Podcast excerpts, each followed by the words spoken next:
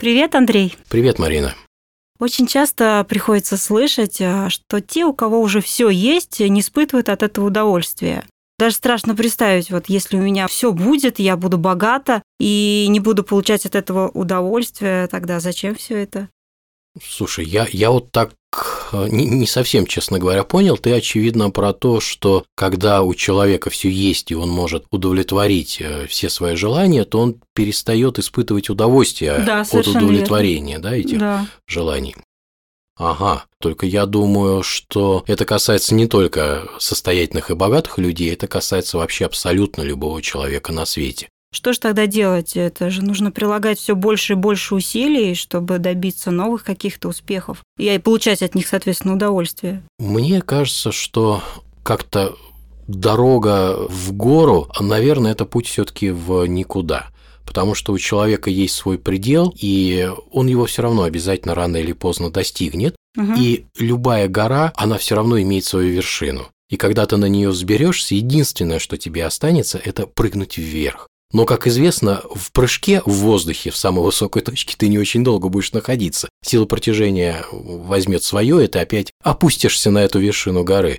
Вообще, я думаю, что это такой путь в перегорание и в истощение сил. Может быть, стоит пойти как раз э, другим путем, я бы даже сказал в каком-то смысле в обратную сторону, и сесть на такую дофаминовую диету. Но я сейчас поясню, что такое дофамин. Это такой нейромедиатор, который вырабатывается в человеческом мозге во время получения, по его мнению, положительного какого-то опыта. Например, занятия сексом, принятие вкусной пищи, поцелуев, обнимашек. Также можно его выработать при помощи воспоминаний. И это вещество необходимо как мотиватор для человека. Да, нейромедиатор, он участвует в процессах мотивации, и э, здесь получается такая очень интересная штука. Чем больше человек получает удовольствие, когда это удовольствие, я бы так сказал, оно уже на уровне, фигурально говоря, пресыщения, то количество дофаминовых рецепторов начинает падать. И человек тогда на самом деле испытывает меньше удовольствия.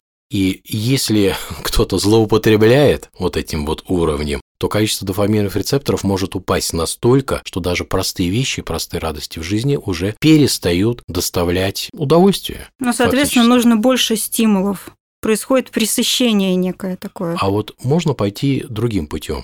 И как раз наоборот, не идти в сторону увеличения количества стимулов, которые способны вызывать удовольствие, а наоборот их сократить. То есть сесть именно Мгм. на дофаминовую диету, и тогда количество рецепторов вернется в норму. И мало того, что человек выйдет как бы на прежний уровень получения радости, счастья и удовольствия, но он его еще и будет получать больше, причем с меньшими калорийными затратами. И каков рецепт этой дофаминовой диеты? Отказаться от всего, что давало удовольствие, по крайней мере, это надо сделать на какое-то время, и делать это, безусловно, нужно постепенно.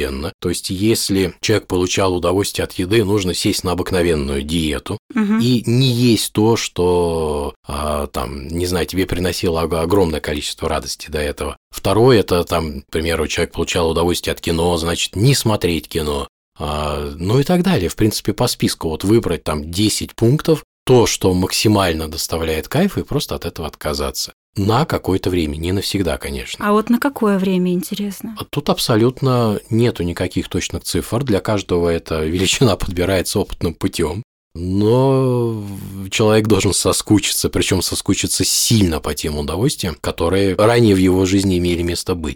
Хотя это такая противоречивая точка зрения в том плане, что в нейрофизиологических исследованиях есть мнение, что уровень дофамина в организме понизить, отказавшись, вот, к примеру, от еды, не получится. Потому что дофамин – это жизненно важный гормон, и он, например, отвечает за мотивацию к действию. То есть человек, у которого низкий дофамин, он э, может вообще перестать двигаться. Кстати, вот спорт, он э, повышает уровень дофамина, и он также повышает настроение. Я думаю, что это не только спортсменам, это, это всем физкультурникам известно, что это имеет место быть.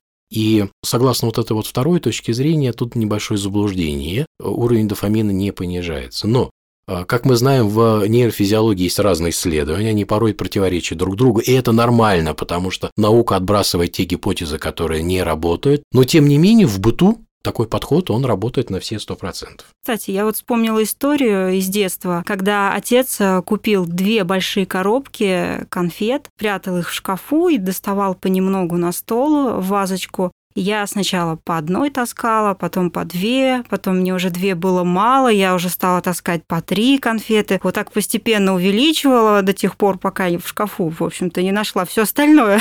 Это опять из той же серии, что нужно увеличивать вот эту дозу, чтобы получать больше удовольствия. Правильно? Ну да. да.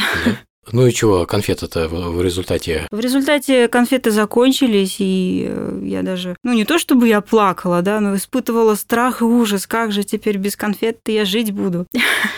Да-да-да, у всех в детстве были похожие истории. Я так поняла, что нам ценно то, чего мало. Если чего-то очень много, то оно теряет цену. Правильно? Ну, в принципе, да.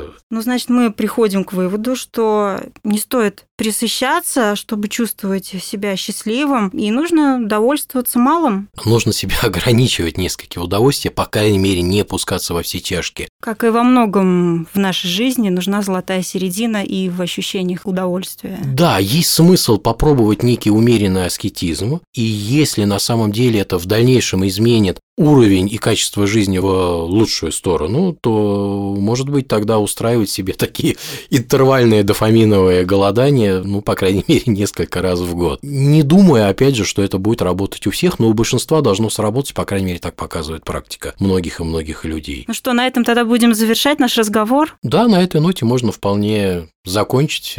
Всем пока. Пока.